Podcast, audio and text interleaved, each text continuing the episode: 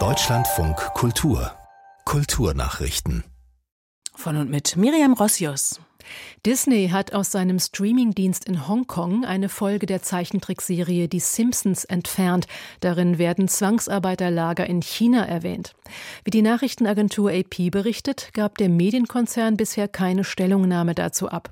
Laut AP nimmt in der betreffenden Folge die Figur Marge Simpson an einem Sportkurs teil, bei dem der Trainer vor einem virtuellen Hintergrund der chinesischen Mauer steht und auf die Wunder Chinas verweist. Dann sagt er wörtlich, Bitcoin-Mining-Städten, Zwangsarbeiterlager, in denen Kinder Smartphones herstellen. Menschenrechtsorganisationen beschuldigen China seit Jahren in der Region Xinjiang Hunderttausende Angehörige von Minderheiten interniert zu haben. Peking weist die Vorwürfe zurück, dort werde Zwangsarbeit geleistet. Ein Forscherteam hat Dutzende Briefe der früheren schottischen Königin Maria Stuart entschlüsselt und dabei rund 50 unbekannte Geheimschriften entdeckt. Die Briefe entstanden zwischen 1578 und 1584 während Maria Stuarts 19-jähriger Gefangenschaft.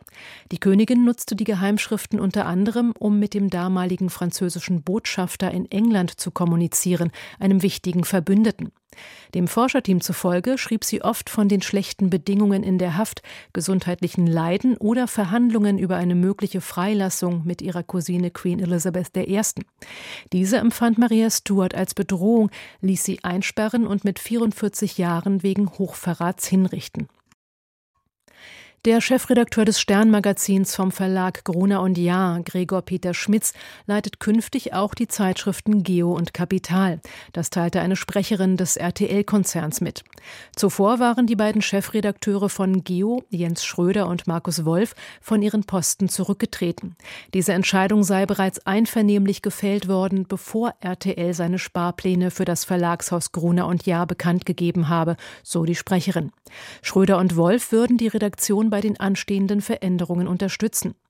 Zuvor hatten die Wochenzeitung Zeit und die Süddeutsche Zeitung über die Personalie bei Geo berichtet. Dabei hieß es, die Chefredakteure des Magazins würden aus Protest gegen die Einsparungen zurücktreten.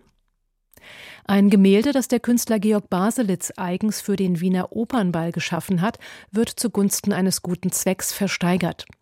Wie die Wiener Staatsoper mitteilte, soll der Erlös aus der Online-Auktion an die Initiative Österreich hilft Österreich gehen, die Menschen in Not unterstützt. Das von Baselitz gestiftete Werk heißt Wien Musik und zeigt kollagierte Beinschablonen auf goldenem Grund. Der 85-jährige Künstler wird in der Mitteilung der Staatsoper mit den Worten zitiert alles, was für Musik und Kunst wichtig war und ist, kam und kommt aus Wien.